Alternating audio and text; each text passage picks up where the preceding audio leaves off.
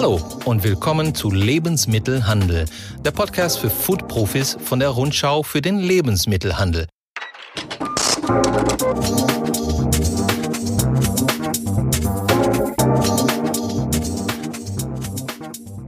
Mein Name ist Marcelo Crescenti und ich bin der Chefredakteur dieses Fachblatts für die Lebensmittelbranche, die es schon seit über 90 Jahren gibt und jetzt auch als Podcast. Heute spreche ich mit Claudia Brück. Sie ist geschäftsführender Vorstand von Fairtrade Deutschland. Fairtrade, fairer Handel, man kennt die Produkte mit dem markanten Logo, zum Beispiel auf Kaffee, Schokolade, Blumen, Tee oder Bekleidung.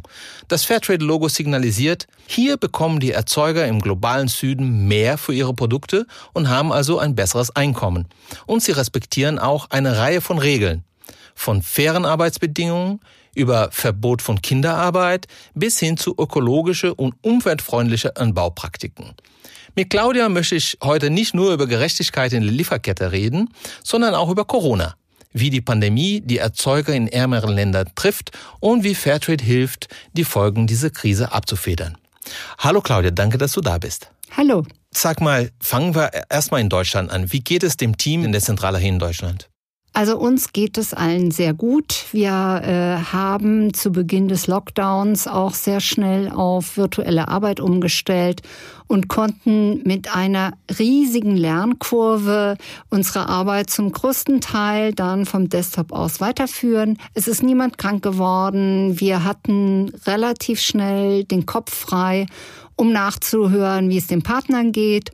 Und dort äh, war dann auf einmal wirklich ein sehr, sehr hoher Bedarf an Mehrarbeit, an wahnsinnig. Wir mussten alles neu konzipieren, alles neu durchplanen. Also die Arbeit im Vergleich zu alles fährt runter, alles wird langsamer, war bei uns genau das Gegenteil. Wir mussten richtig, richtig loslegen. Tja, keine Corona-Pause also. Und du sprichst ja gerade Homeoffice an. Das ist in den Anbauländern natürlich schwierig. Uh, Social Distancing ist auch im, Glo im globalen Süden schwierig. Wie erleben das die Erzeuger?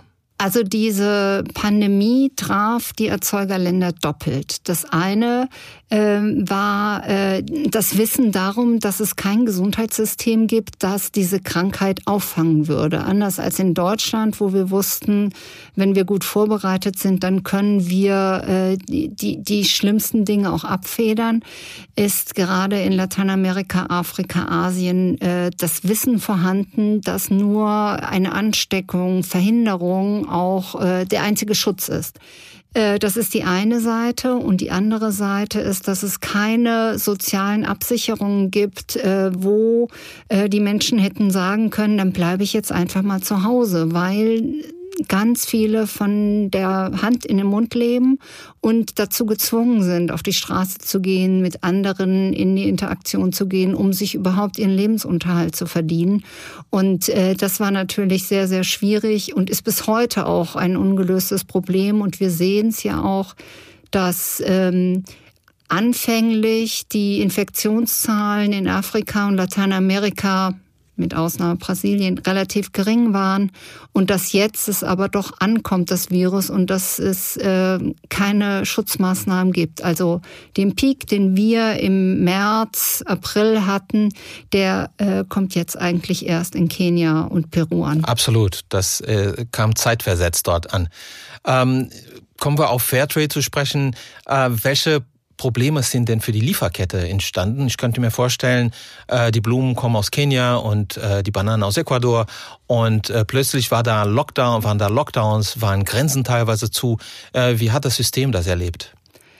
Ja, wir hatten anfänglich sehr große Probleme im Blumenbereich. Äh, dort war noch nicht mal, dass, der, äh, dass die Grenzen geschlossen worden sind im Süden, sondern dass äh, Europa die Grenzen dicht gemacht hat, genau, dass sich so der Handel konzentriert hat auf die lebenswichtigen Güter wie Toilettenpapier, wie immer lebenswichtig es ist. Wir erinnern uns, ja. Und ja, und dass einfach die Mitarbeiter im Handel auch überfordert waren, sich um andere Produkte zu, äh, zu kümmern und sie zu bereit zu erstellen. Und das heißt, dass die ganzen Blumen, die schon produziert waren, die schon quasi hier äh, importiert waren, dass sie weggeworfen werden mussten. Also der ganzen Blumenbranche sind drei Monate fast komplett verloren gegangen, wo äh, Menschen nicht mehr arbeiten konnten, wo äh, die Rosen geblüht haben und man musste sie einfach wegwerfen. Das war ein riesiger Verlust. Und ähm, da äh, war wirklich die Frage, setzen die Plantagen die Arbeiter alle auf die Straße und dann haben sie gar kein Einkommen mehr oder gibt es Hilfsmaßnahmen? Ja gut, teilweise gibt es sie, äh, diese Hilfsmaßnahmen von Fairtrade. Also Fairtrade hilft dann auch vor Ort. Vielleicht kannst du erzählen, wie diese Vororthilfe konkret aussieht.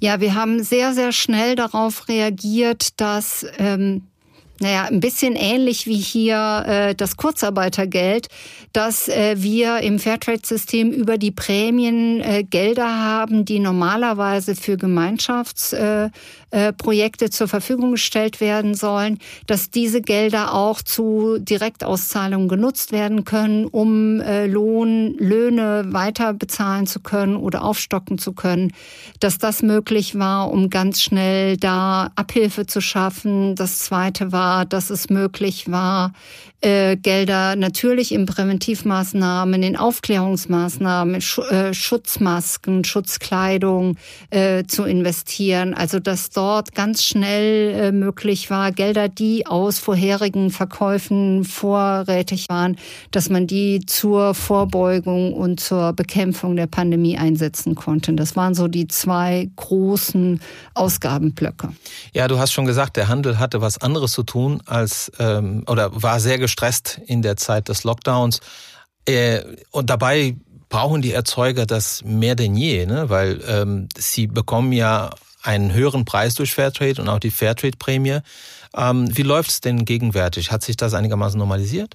Also wir haben ähm, im Blumenbereich hat es sich wieder normalisiert. Also äh, nachdem auch der Flugverkehr eingestellt worden war, das alles wieder aufzubauen. Genau, war das waren völlig klar, vielfältige Probleme. Ne? Wenn wenn einmal die Lieferkette unterbrochen ist, dann braucht es eine ganze Zeit, bis es wieder läuft. Das sind alles Zeiten, in denen Einkommen wegfallen.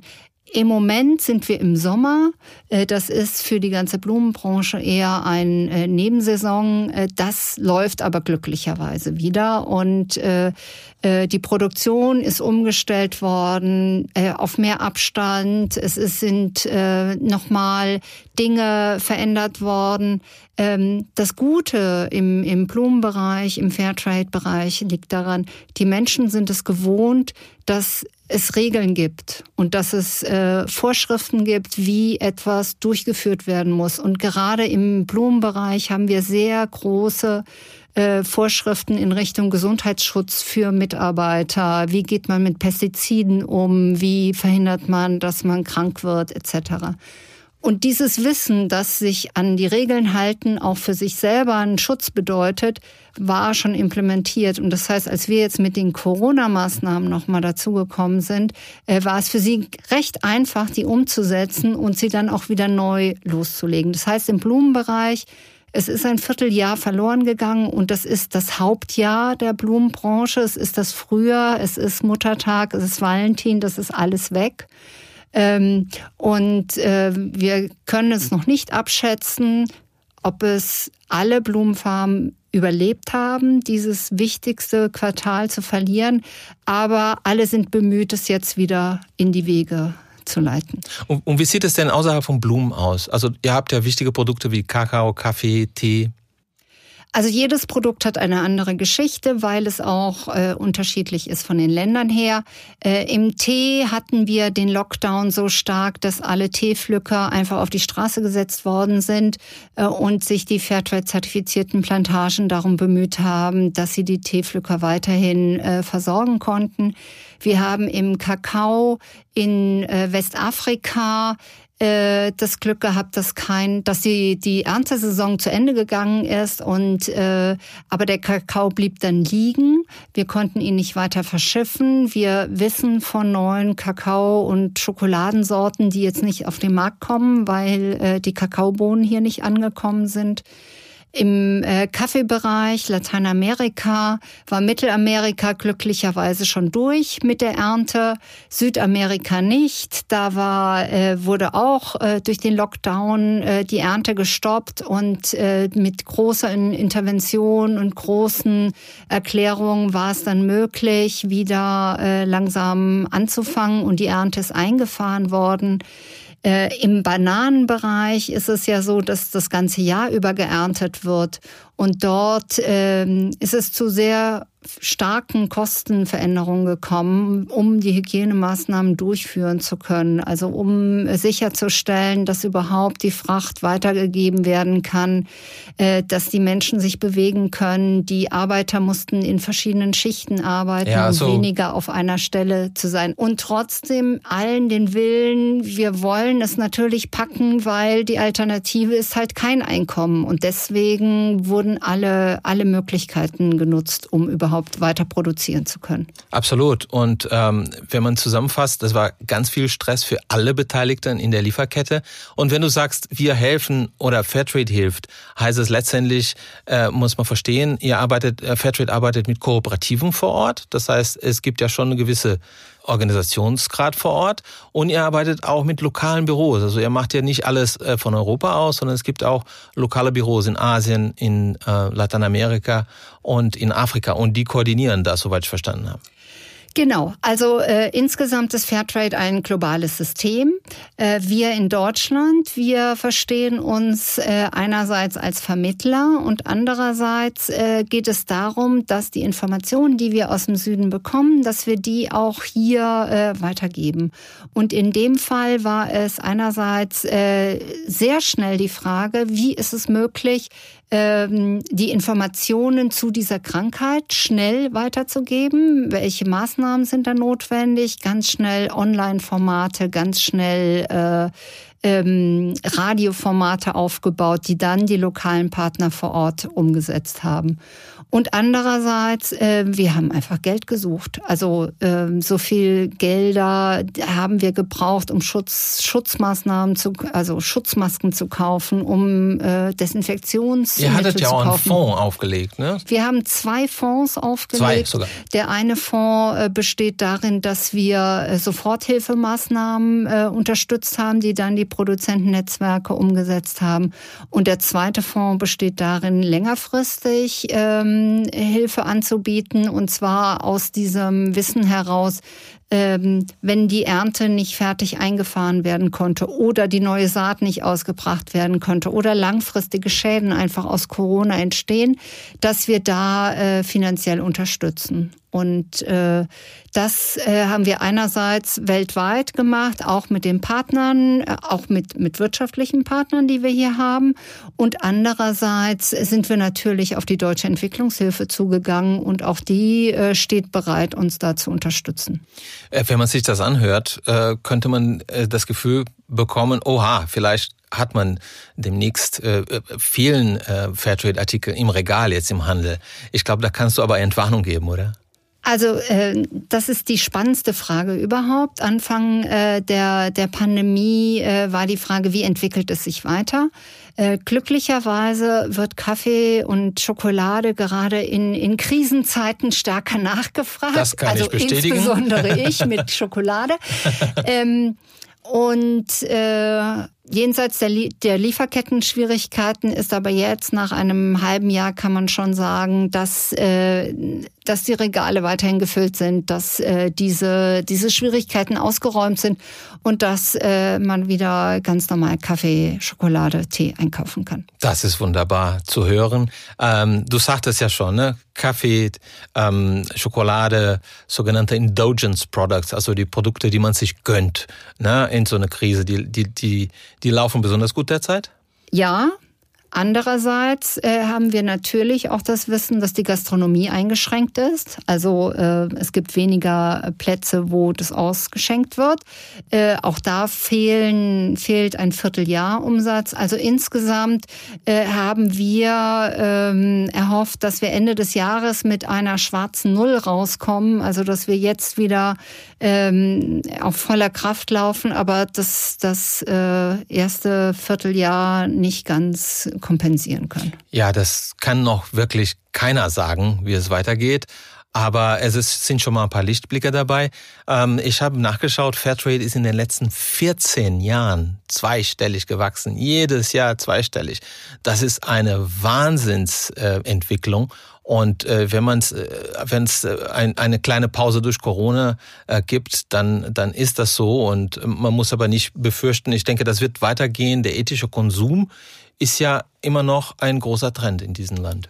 Oder also, in diesem Kontinent, sagen wir mal so. Alle Umfragen, die wir hören, alle Rückmeldungen, die wir bekommen, äh, direkt und indirekt gehen in diese Richtung. Kein Mensch möchte äh, Schokolade mit Kinderarbeit äh, einkaufen. Und äh, wenn es Alternativen gibt, wie den Fernhandel, dann wird da auch gerne zugegriffen. Und äh, diesen Trend sehe ich auch die nächsten Jahre noch. Äh, und es gibt noch viele Bereiche, wo wir gar nicht da sind, wo wir jetzt sein wollen. Und deswegen glaube ich schon mit einer mit einem Jahr Pause, das müssen wir einfach Corona äh, zugestehen, äh, wird es auch weiter in diese Richtung gehen. Und was kann der Handel tun, um Fairtrade in dem Sinne zu unterstützen? Es gibt zwei Dinge. Das eine ist natürlich, die Produkte ins Regal zu stellen, also entweder als Eigenmarke oder die entsprechenden Brands auch äh, ins Regal zu stellen und ihnen gute Regalplätze zu geben, also nicht unten in der Ecke, sondern da, wo sie auch auffallen. Äh, das, das ist das Erste. Und das Zweite ist natürlich auch zu informieren. Was ist das Besondere an einem fair gehandelten Produkt? Warum soll ich jetzt für einen Kaffee vielleicht 50 Cent mehr ausgeben? Äh, es, es ist der ethische Anspruch, es ist die Geschichte dahinter, es ist äh, die Verantwortung für den Klimaschutz und es ist natürlich die Solidarität. Und das als, als Qualitätsmerkmal auch den eigenen Kunden beizubringen, das ist natürlich auch eine große Aufgabe, die auch der Handel durch durchführen müsste. Absolut. Ja, wir drücken die Daumen, dass Fairness im Regal weiterhin im Aufwind bleibt und bedanken uns bei Claudia Brück. Sie ist Geschäftsführerin von Fairtrade Deutschland. Dankeschön für das schöne Gespräch. Vielen Dank. Sehr gerne. Die aktuellsten Nachrichten aus der Lebensmittelbranche gibt es auch kompakt einmal die Woche per Mail. Der Rundschau Newsletter bietet jeden Donnerstag einen Überblick über die wichtigsten News der Woche. Jetzt kostenlos anmelden unter www.rundschau.de-newsletter.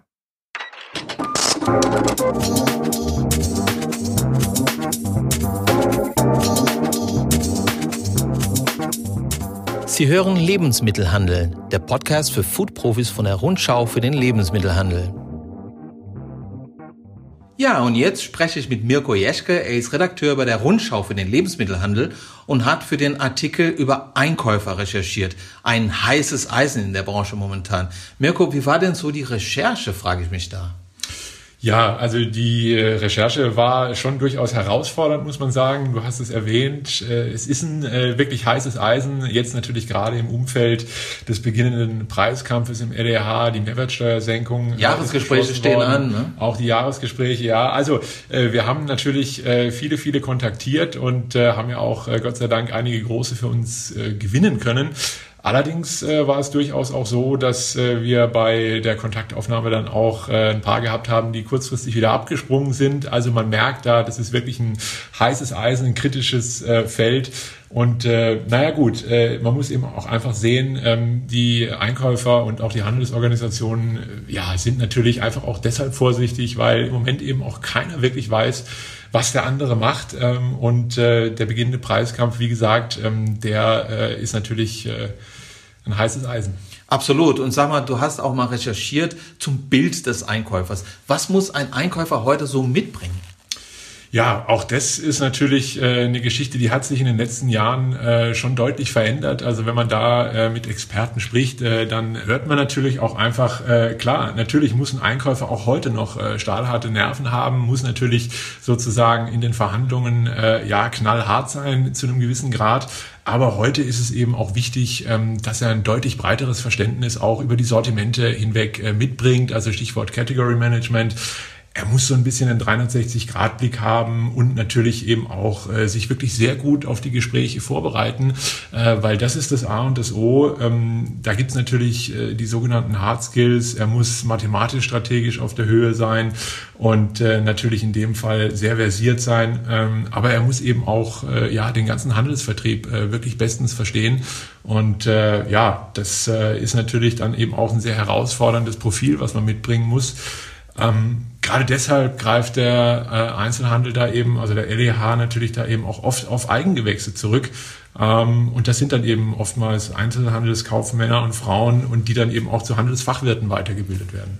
Ja, das heißt, äh, heutzutage äh, reicht der, der harte, harte Rundsein nicht mehr. Man muss ja auch wirklich mit, sich mit Zahlen auseinander setzen können und äh, auch so ein bisschen Diplomatie spielen. Und die Gegenseite verstehen, genau. Und deswegen ist es eben wichtig, äh, sozusagen dann auch bestmöglich reagieren zu können äh, und sozusagen sich nicht immer nur von seiner Warte aus äh, in die Verhandlungen zu begeben. Das ist ein ganz entscheidender Faktor. Ja, ich glaube, da wünscht sich das äh, manche Indust in der Industrie, dass auf diesen Punkt mehr geachtet wird. Absolut. Äh, aber das, das sind wir ja schon beim nächsten Thema. Handel und Industrie, das ist ja momentan eine etwas äh, stressbehaftete Beziehung. Es gibt Auslistungen, es gibt ja auch, wie du sagst, einen Preiskampf. Nach deinen Recherchen würdest, würdest du sagen, wird sich das verschärfen oder wird das eher abnehmen? Mm, also ich würde schon dazu tendieren äh, zu sagen, dass sich das durchaus verschärfen wird. Ähm, es ist ja auch äh, so, dass diese Machtverhältnisse zwischen Handel und Industrie, ähm, die sind ja auch erst nicht erst seit gestern sozusagen deutlich verschoben. Richtig. Ähm, jetzt diese Mehrwertsteuersenkung, die sorgt natürlich nochmal äh, für diesen für diesen Preiskampf oder Preiskrieg, kann man ja fast schon sagen. Ähm, und das Ganze wird sich natürlich auch noch verschärfen im zweiten Halbjahr, wenn man mal bedenkt, äh, dass natürlich auch die wirtschaftliche Situation in Deutschland perspektivisch dann aller Voraussicht nach ja nicht besser werden wird. Also das Thema Preise ähm, wird äh, nach Einschätzung vieler ähm, uns, uns da noch lange begleiten. Und äh, man muss eben auch einfach sehen, wenn man ähm, äh, sozusagen mal in die Branche reinhört, ähm, die Einkäufer im, im LEH, die sind natürlich auch in der Regel ähm, deutlich besser geschult als die, äh, die Key-Accounter, die Vertriebler. Ähm, der das, Industrie. Ja, der Industrie. Also insofern ähm, muss, man, muss man eben sagen, äh, ich glaube, ein äh, Top-Einkäufer hat es mal äh, ganz prägnant auf den Punkt gebracht und hat eben gemeint, naja gut, äh, die Key-Accounter sind eben heute wirklich nicht mehr die zuverlässigsten Berater für einen Einkäufer. Und äh, er ging sogar so weit, dass er gemeint hat, naja, äh, es gibt ganz, ganz viele, äh, die würden den Handel im Grunde genommen gar nicht mehr wirklich verstehen. Äh, das ist ja schon äh, harter Tobak sozusagen. Das ähm, stimmt. Das ist, das ist allerdings harter Tobak, aber das äh, bildet einen Teil der, der Wirklichkeit ab. Mhm. Mirko, äh, das ist ein heißes Eisen, hast du gesagt, schon gesagt. Wir bleiben dran, du bleibst dran, die Rundschau bleibt dann dran. Absolut. Vielen Dank, Mirko Jeschke. Er ist Chef von Dienst bei der Rundschau für den Lebensmittelhandel. Herzlichen Dank. Das war Lebensmittelhandel, der Podcast für Foodprofis von der Rundschau für den Lebensmittelhandel. Wir hören uns nächste Woche wieder. Bis dahin, machen Sie es gut.